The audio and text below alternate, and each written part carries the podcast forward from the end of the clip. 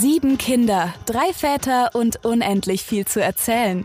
Willkommen im Working Dad Podcast mit Benny, Marius und Roman. Hier geht es um die Dinge, die unsere drei Väter gerade beschäftigen. Thematisch irgendwo zwischen Familie und Job, Kinder und Karriere. Eindeutig aber familienerprobt. Viel Spaß mit einer neuen Folge Working Dad Podcast. Herzlich willkommen zu einer neuen Folge Working Dad Podcast. Heute nur mit Roman Geider und mir. Was heißt hier nur?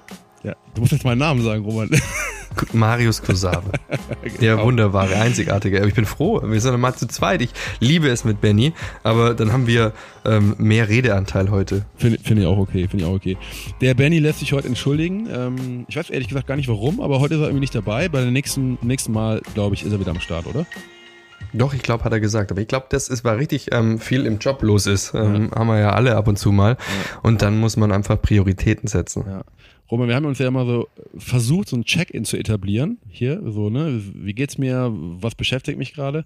Aber weil ich weiß, dass du viel zu mh, mm, bescheiden bist und das gar nicht erzählen würdest, ähm, sag ich's mal, du bist gerade ähm, allein zu Hause mit den Kids ähm, wie lange schon und äh, wie ist die, wir haben jetzt, man muss dazu sagen, für die Hörerinnen und Hörer, wir jetzt, gehen jetzt gleich auf die 10 Uhr abends zu.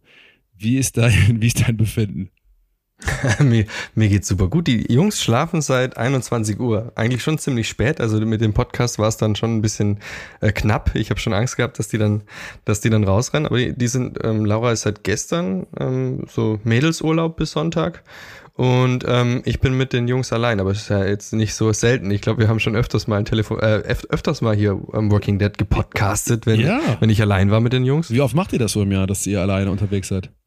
Puh, eigentlich so, so richtig geplant, eigentlich so mit Urlaub, vielleicht jeder einmal, so ähm, fünf, sechs Tage. Wow. Aber der Rest ist halt auch ähm, ähm, äh, Arbeit. Also Laura ist ab und zu mal ähm, mit ihrem Job, mit ihrer Selbstständigkeit, mit ihrem Unternehmen äh, Mental Health and Happiness ähm, unterwegs. Und ich muss natürlich jetzt auch ähm, ab und zu mal wieder ins Flugzeug steigen und ein bisschen unterwegs sein für die Arbeit jetzt auch, nach zweieinhalb Jahren ohne ähm, Kollegen und Kolleginnen sehen. Ja, und vermisst du schon die ganzen ähm, Zoom-Meetings und Team-Meetings, äh, Teams-Meetings?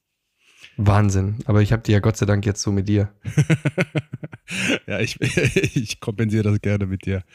Ja, geil, super. Ähm, das heißt, du bist relaxed. Ich sehe das auch. Hm, freut mich. Äh, wir haben heute, obwohl, nee, warte, ich muss noch eine Sache. Wie geht's dir? Ja. Du, mal, du bist hier nicht der Moderator, ja? Ja, ja, stimmt. Ja, stimmt. Pass auf. Ähm, ja, ich habe eben schon erzählt, ich, mich hat, glaube ich, die, ähm, die, äh, die, die Pollenallergie gepackt. Ähm, dieses Jahr wurde mir gesagt, sind, ist so ein besonderes Jahr, mit, mit was Pollen angeht.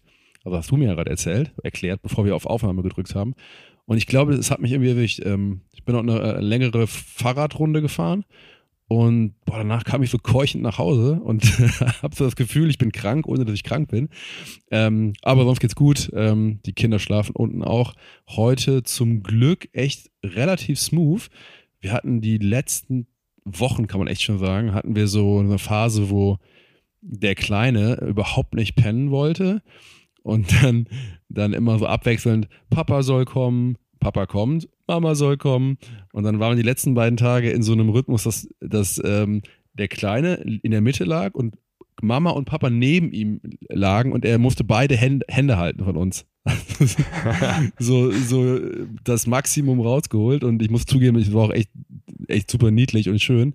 Aber das hat natürlich so ein bisschen unseren abendlichen Ablauf total durcheinander gebracht, ne? weil wir machen es immer so, einer macht Kinder, einer macht sauber und äh, wenn dann beide quasi Hähnchen halten, einschlafen müssen, schiebt sich der ganze Rest nach hinten. Also deshalb bin ich irgendwie so spät ins Bett gekommen immer und ja, aber ich will jetzt hier gar nicht jammern. Aber schöne Rituale.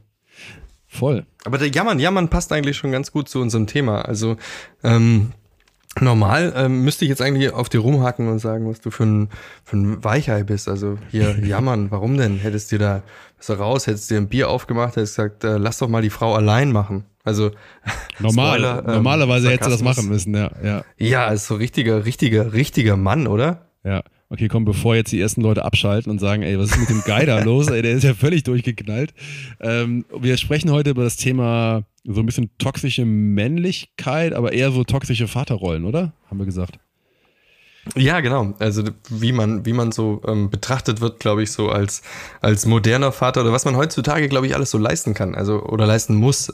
Ja. Ähm, ich glaube, ich habe mal nachgeguckt, ähm, wenn du ähm, das äh, moderner Vater äh, bei Google eintippst, dann hast du irgendwie so 58 Millionen Nennungen wow. von allem möglichen, was wir so, was wir so sein müssten und sollten. Ja. Aber gleichzeitig habe ich das Gefühl, so die, dieses alte Männlichkeits-Vaterbild, ähm, das äh, meintest du, Fels in der Brandung und ähm, Versorger und so, ähm, das ist noch nicht ganz raus. Also ich habe das Gefühl, außerhalb von der von der ähm, Information Bubble, ähm, Social Media Bubble im Internet, ähm, ist das noch nicht ganz raus. Also wenn man jetzt mal ein bisschen vielleicht mal von Berlin Mitte ausgeht, woanders hinfährt, ähm, dann ist das noch nicht ganz weg. Ja, Düsseldorf Mitte auch, Köln Mitte auch.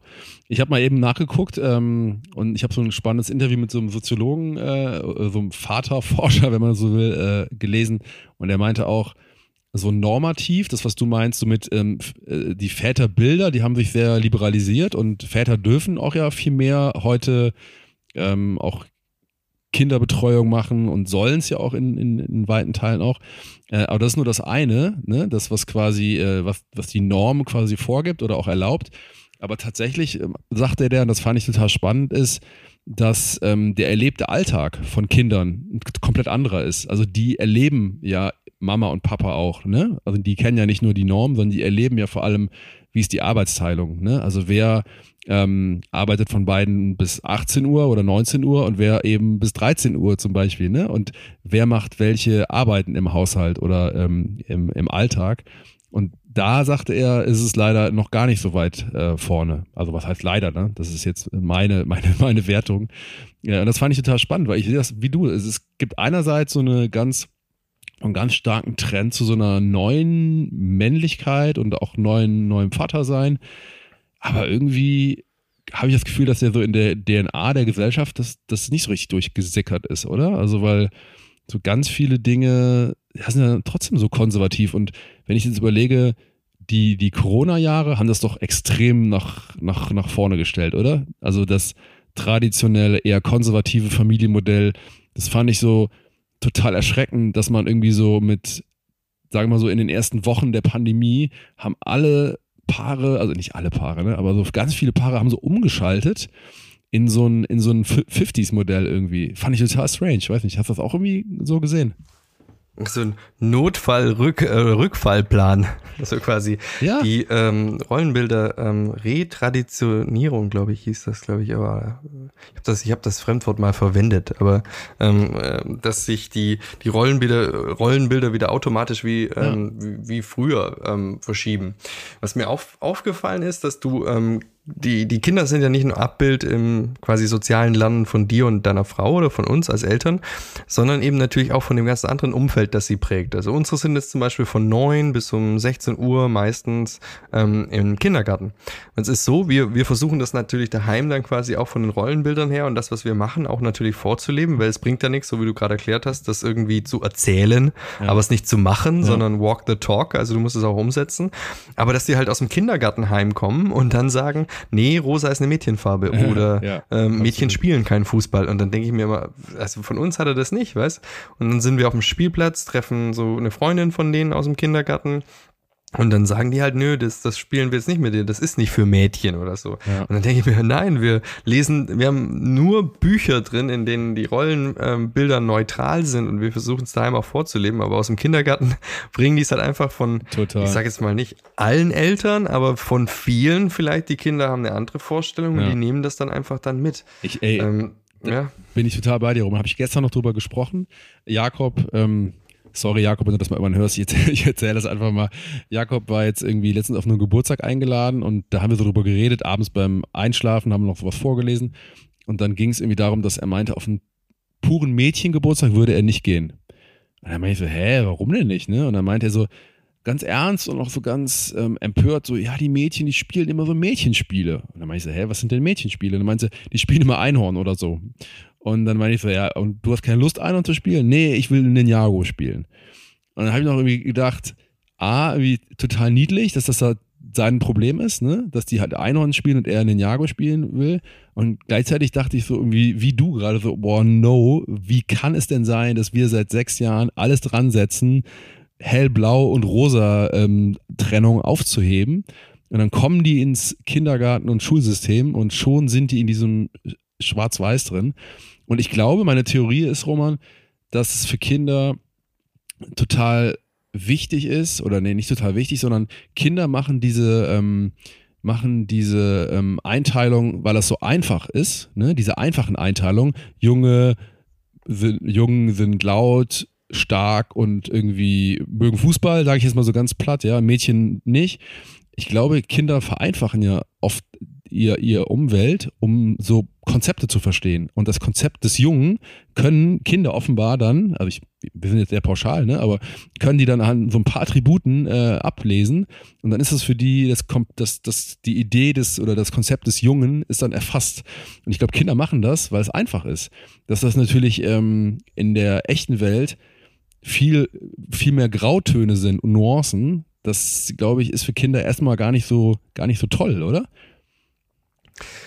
Wäre es in der Gesellschaft anders, dann wäre es ja auch wieder das Spiegelbild. Dann würden Kinder das auch nicht so denken. Also ich glaube schon, dass das ein Spiegelbild unserer Gesellschaft ist, die Kinder, wie die dann groß werden. Und nicht wirklich die Einteilung. Ich glaube, ja, die vereinfachen viel, aber die würden es auch genauso gut anders neutral vereinfachen, wenn diese Rolle, Rollenbilder nicht schon so geprägt oder präsent wären. Zum Beispiel ältere Kinder. Ja. Sieben- oder achtjährige oder siebenjährige im Kindergarten sind ja die äh, Halbgötter. Ja. Also für, für unsere ja. Vierjährigen.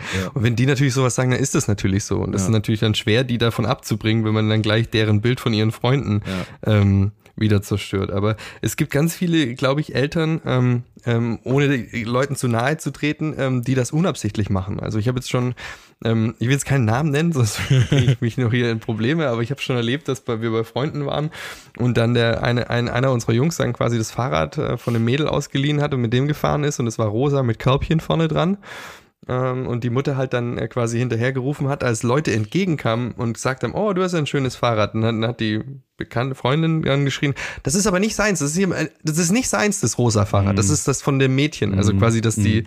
ähm, äh, da dann auch einen Unterschied machen. Oder zum Beispiel, mir hat mal, mir hat auch mal jemand eine Tasse gereicht zu Hause und die war rosa. Mhm. Und dann ähm, hat die Person zu mir gesagt, ich hoffe, das ist okay.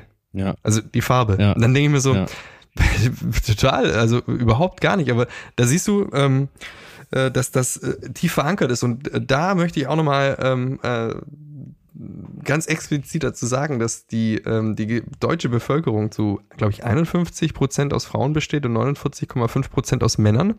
Die Frauen sind für dieses Rollenbild der Männer genauso verantwortlich.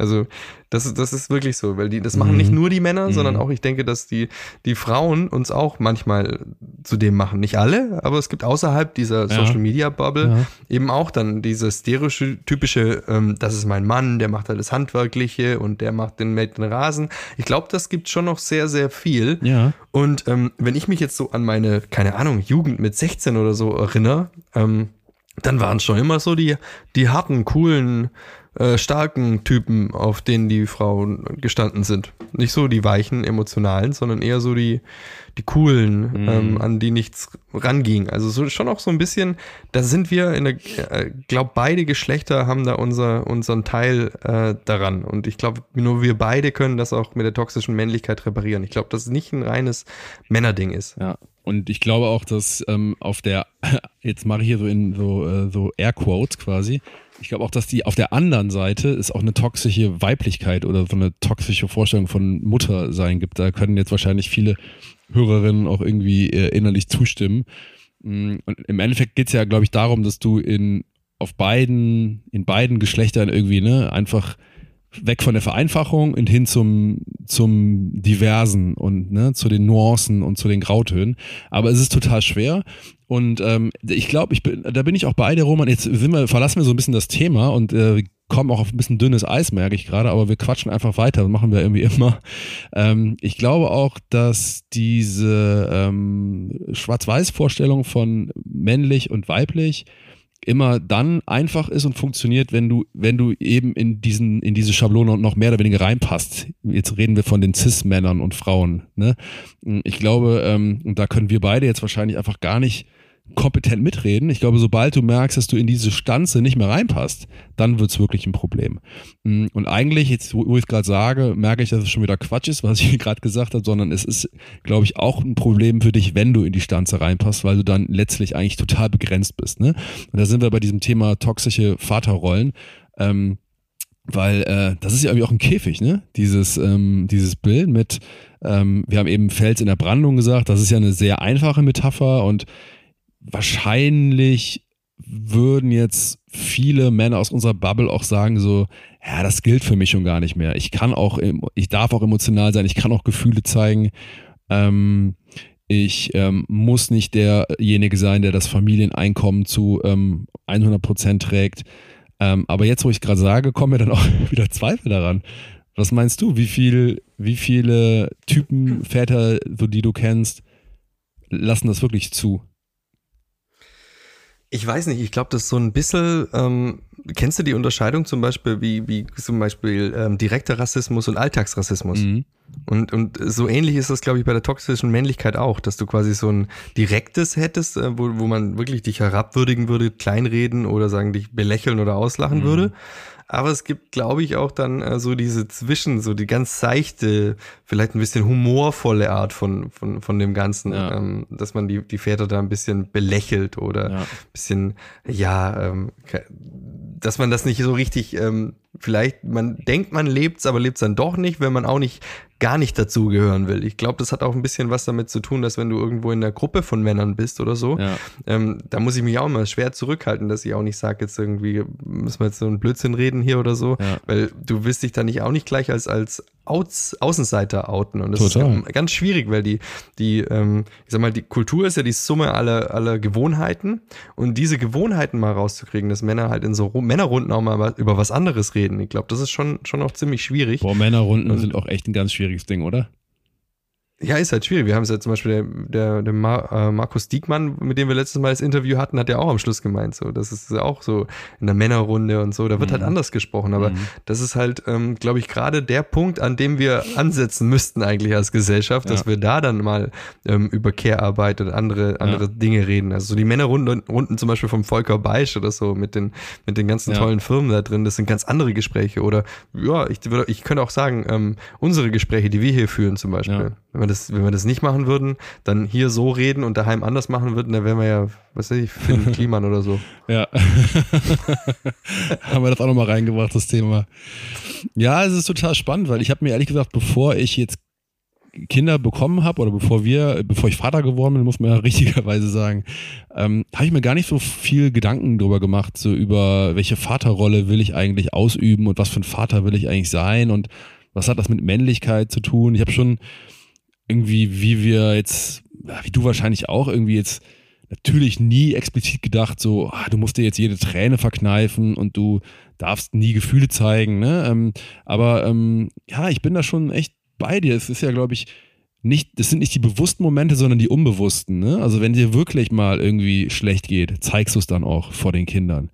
Wenn du wirklich mal irgendwie beim Disney-Film weinen musst, machst du es irgendwie oder ist es dir irgendwie unangenehm?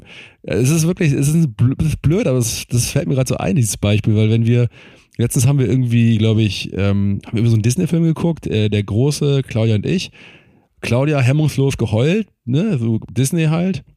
Der Kleine war so in between und ich habe mich halt so zurückgehalten, ne? Ich habe echt gedacht so, ja, du kannst jetzt hier nicht irgendwie vor, heulen beim Fernsehen, ne? Und da haben wir es ja eigentlich. Das ist in mir drin.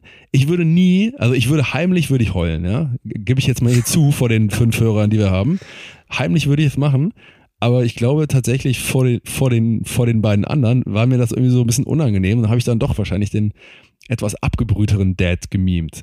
Äh, weiß nicht, kennst du das auch? Also im Kino würde ich nicht heulen. Aber wir, wir waren, ich war ja schon 100 Jahre, wir waren zweimal mit den Jungs im Kino. Da würde ich nicht heulen, aber einmal waren wir ganz alleine in dem Film. Weil es 14 Uhr nachmittags war bei schönem Wetter. Ja. Da hätte ich geheult. Aber daheim muss ich ehrlich sagen, ähm, da muss ich mich jetzt einfach auch outen. Ähm, da lasse ich das einfach raus bei den, bei den Kids, weil ich mir echt so, ähm, kommt vielleicht auch deswegen, weil ich mich ja die letzten zwölf Monate mit dem Thema eingehend beschäftigt habe. da ähm, habe ich wirklich dann auch gemerkt, dass, dass es wichtig ist, das rauszulassen, gerade wegen dem sozialen Lernen, dass eben die. Die, ähm, die, die Jungs, gerade die Jungs, gerade ja. die Jungs, die lernen so viel sozial von ihren Vätern, ja. ähm, wissen, dass das absolut in Ordnung ist, ja. also dass das absolut okay ist. Bei uns ist auch cool, wir haben ja, wir haben einen, einen, einen männlichen ähm, Erzieher mhm. Ähm, und das finde ich mega gut, also dass die auch tagsüber dann so die, die männliche Seite ähm, in, in, in der, im Kindergarten mit repräsentiert haben. Also Voll. Also Sebastian, äh, großes Shoutout to you. Also habe ganz hohen Respekt vor dir und äh, finde es sehr cool, was du für, für eine tolle Arbeit mit unseren Kids da machst. Ja, das ist echt eine Frage. Ne? Wo erleben denn Kinder oder Jungs auch oder Mädchen, ne? wo erleben die denn Männlichkeit und wie? Abends zu Hause mit Papa, im Kindergarten im besten Fall, in der Grundschule wird es auch schon wieder relativ rar, was die, ähm, was die Lehre angeht.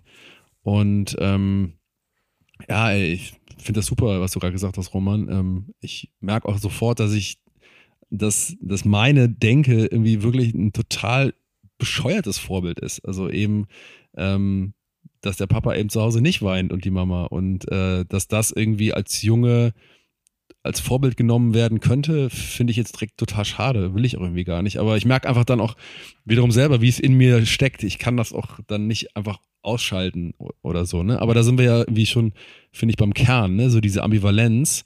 Und wir haben eben viel über Schwarz-Weiß geredet und die Grautöne.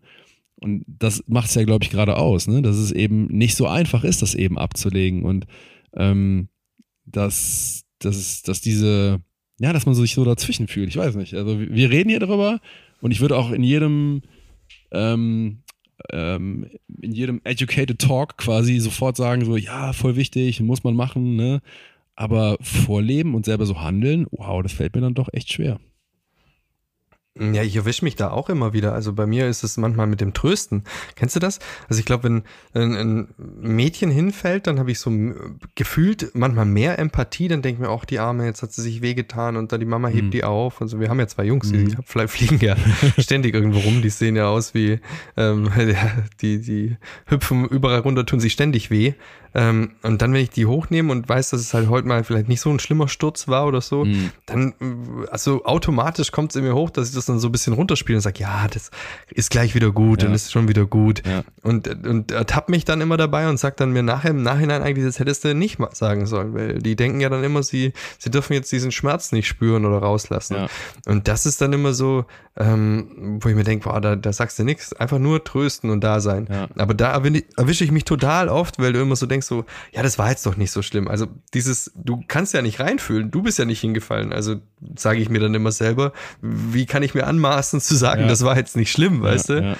Ähm, wenn es zu mir jemand sagen wird, wenn ich mit dem Kopf gegen eine Stange renne, dann würde ich auch sagen, boah, das, das ist, ist doch mein Kopf. Ich kenne deswegen, das, da erwische ich mich da auch, ja. Ich kenne das so ein bisschen, ähm, das ist genauso blöd, dass ich als Jungsvater oft irgendwie immer denke, ja, ähm, die haben ja zwei Mädchen das ist ja irgendwie, ne? Und dann zack, Schublade auf, die haben zwei Mädchen, bedeutet dann, die sind immer ganz ruhig, die benehmen sich die ganze Zeit, die sind still, ne? Das, dieses, dieses Ding mache ich dann auf was natürlich auch völliger Schwachsinn ist, ja. Also bitte alle Mädchen, ähm, Eltern, schreibt uns mal, ne? haben wir, äh, wie sind Mädchen äh, wirklich? Äh, wir haben nur die, wir kennen nur die Jungs. Jetzt fehlt der Benny doch ein bisschen, ne? Der hat auch zwei Mädels, glaube ich. Stimmt, absolut. Ja. Also da merke ich das auch. Und ähm, ich meine, guck mal, je mehr wir jetzt, je mehr wir drüber reden, und wir, das ist ja jetzt wirklich ungescriptet, umso mehr merken wir, wie tief das auch in uns verankert ist, oder? Ja, ich glaube, das kannst du nicht. Ähm, wir sind ja eigentlich so die Zwischengeneration. Also du müsstest eigentlich unsere Enkel mal fragen, mhm. ähm, wie das dann ausgegangen ist. Weil wir sind ja die, die ja. ähm, das unterbewusst noch teilweise so machen wie früher, aber bewusst anders machen ja. wollen. Ja.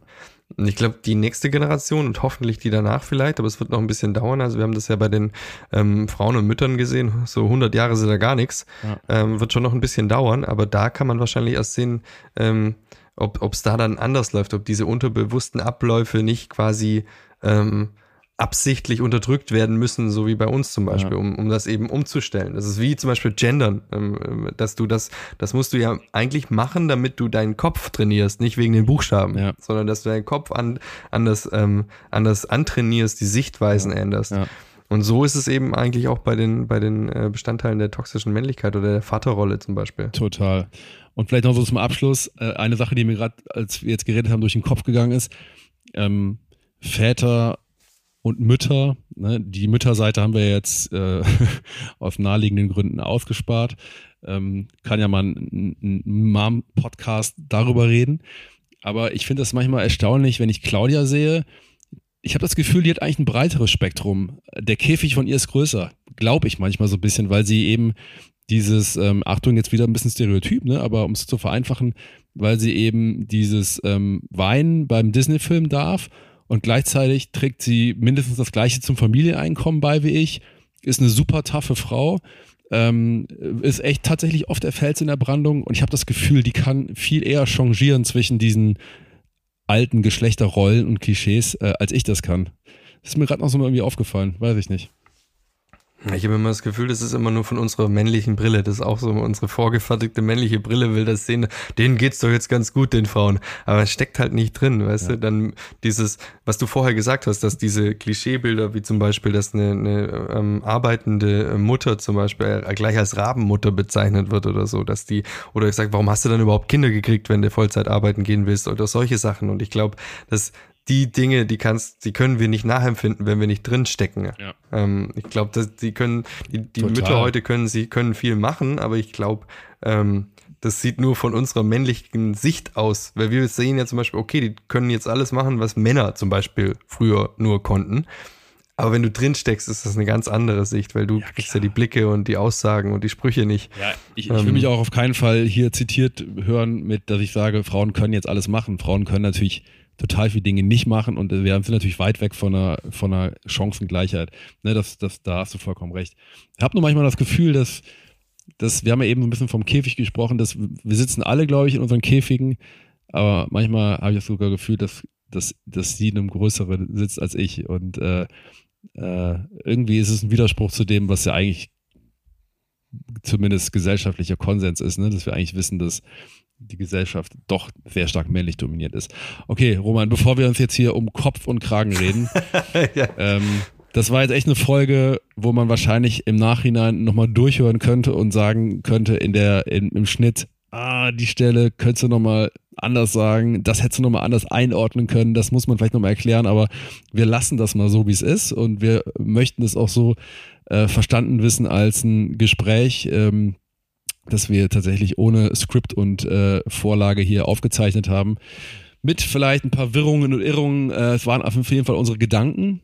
Und ähm, wir sind total gespannt ähm, auf euer Feedback. Also ähm, ich glaube, wir haben jetzt viele Türen aufgemacht, wo man uns auch ähm, widersprechen darf und kann, wo man uns vielleicht bestätigen kann oder ergänzen kann.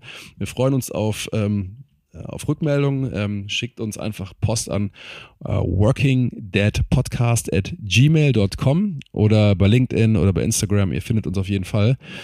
Und eine Sache, Roman, die möchte ich jetzt am Ende noch hm. sagen. Ich bin ja, ich darf mich ja in den Kreise der, in den erlesenen Kreis der Campus-Autoren äh, des Campus-Verlags zählen. Und in dieser, ähm, in dieser Bubble munkelt man, dass da bald ein, ein Buch rauskommen wird äh, von einem neuen Campus-Autor, das über das Thema Vatersein handelt. Hast du da auch was von gehört? Nee, da gibt es ja eine ganze Menge Bücher, aber ich weiß nicht, äh, wann, wann, wann soll das rauskommen? Ja, das muss jetzt irgendwann dieses Jahr rauskommen. Ich weiß nicht, ob das nicht sogar schon bei Amazon irgendwie finden kann, sogar.